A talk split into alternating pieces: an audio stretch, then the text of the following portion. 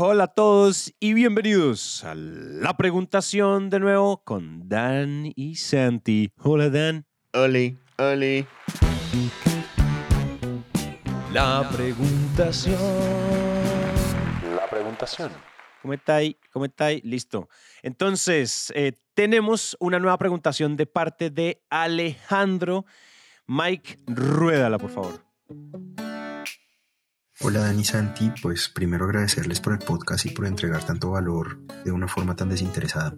Me preguntaba, yo trabajo en una empresa de servicios petroleros, es una empresa familiar en donde existen diferentes líneas de negocio y cada línea de negocio pues está evaluada a través de una meta de ventas.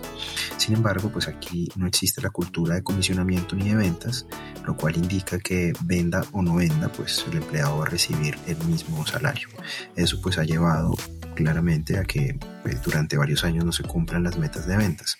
¿Cuál creen ustedes que es la mejor forma de vender la idea de un equipo de ventas eh, atado pues a, a, comisionamiento teniendo en cuenta pues que deben existir incentivos para la venta. Y cito a Charlie Munger en donde decía show me the incentives and I show you the outcome. En este, en este caso no hay incentivos, pues el outcome es el que estamos viviendo y es que prácticamente las metas de ventas no se cumplen. Bárbaro. Pregunta polémica, además, pero. sí, está poderosa. Yo tengo una cosilla que decir y te tiro el micrófono.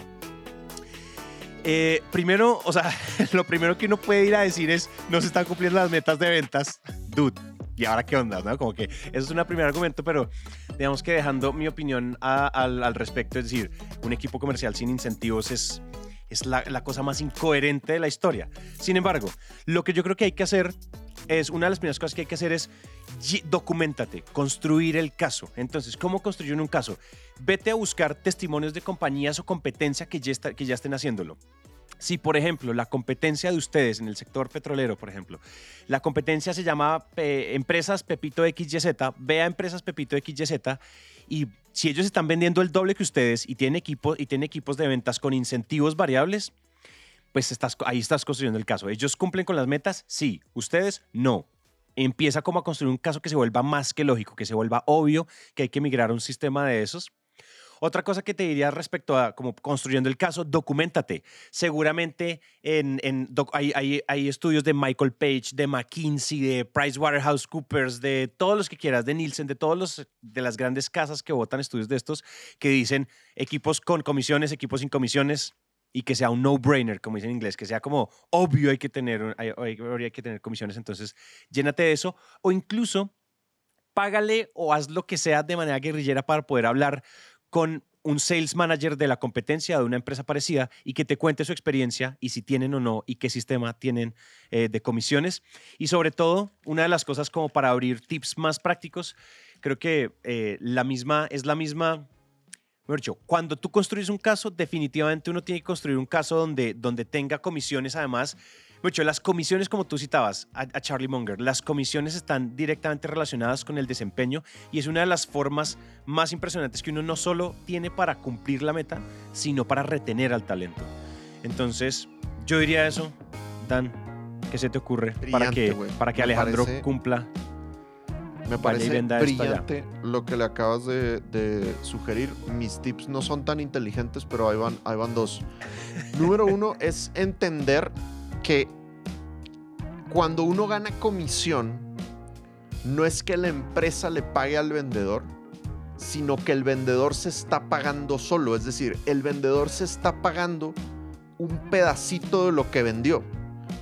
Desde la perspectiva de la empresa es entender que las comisiones deberían de ser parte de tu costo, contemplarlas como parte del costo y ya está. Entonces, por ejemplo, tú que vendes servicios petroleros, voy a inventar porque no sé exactamente qué vendes, Alejandro, pero oye, si yo vendo, no sé, imagínate, 100 horas de un técnico cuesta 10 mil dólares.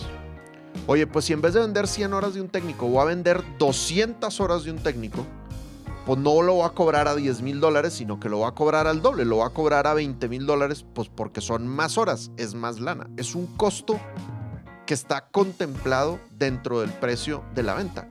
Lo mismo debería de pasar eh, con el tema de las comisiones, ¿no? Ustedes saben que Santi y yo utilizamos Profit First.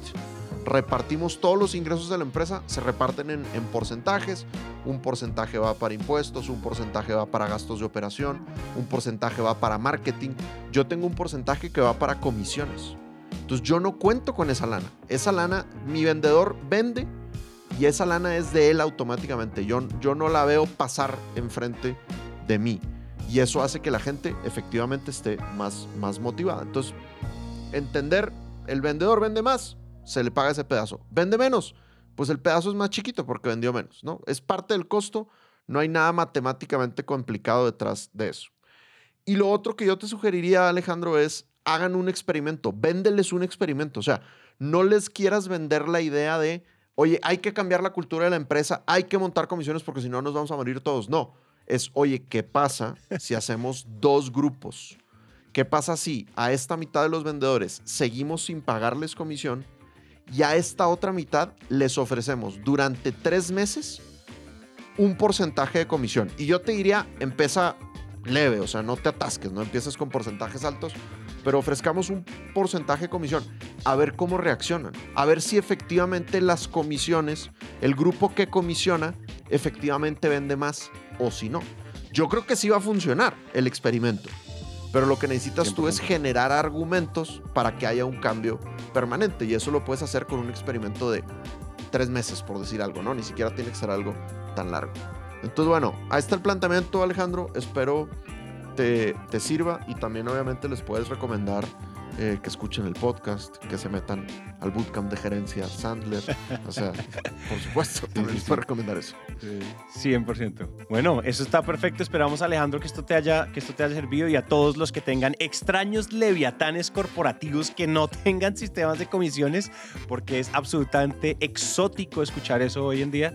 Pero pues si tú no, si tú, o sea, si ustedes son uno, seguramente hay más por allá. Entonces, vamos a usemos esta preguntación como herramienta evangelizadora, evangelizadora de por qué deberíamos tener todos los vendedores eh, estrategias y sistemas de compensación flexible. Y eso es fin a la preguntación. Tan tan. Chao.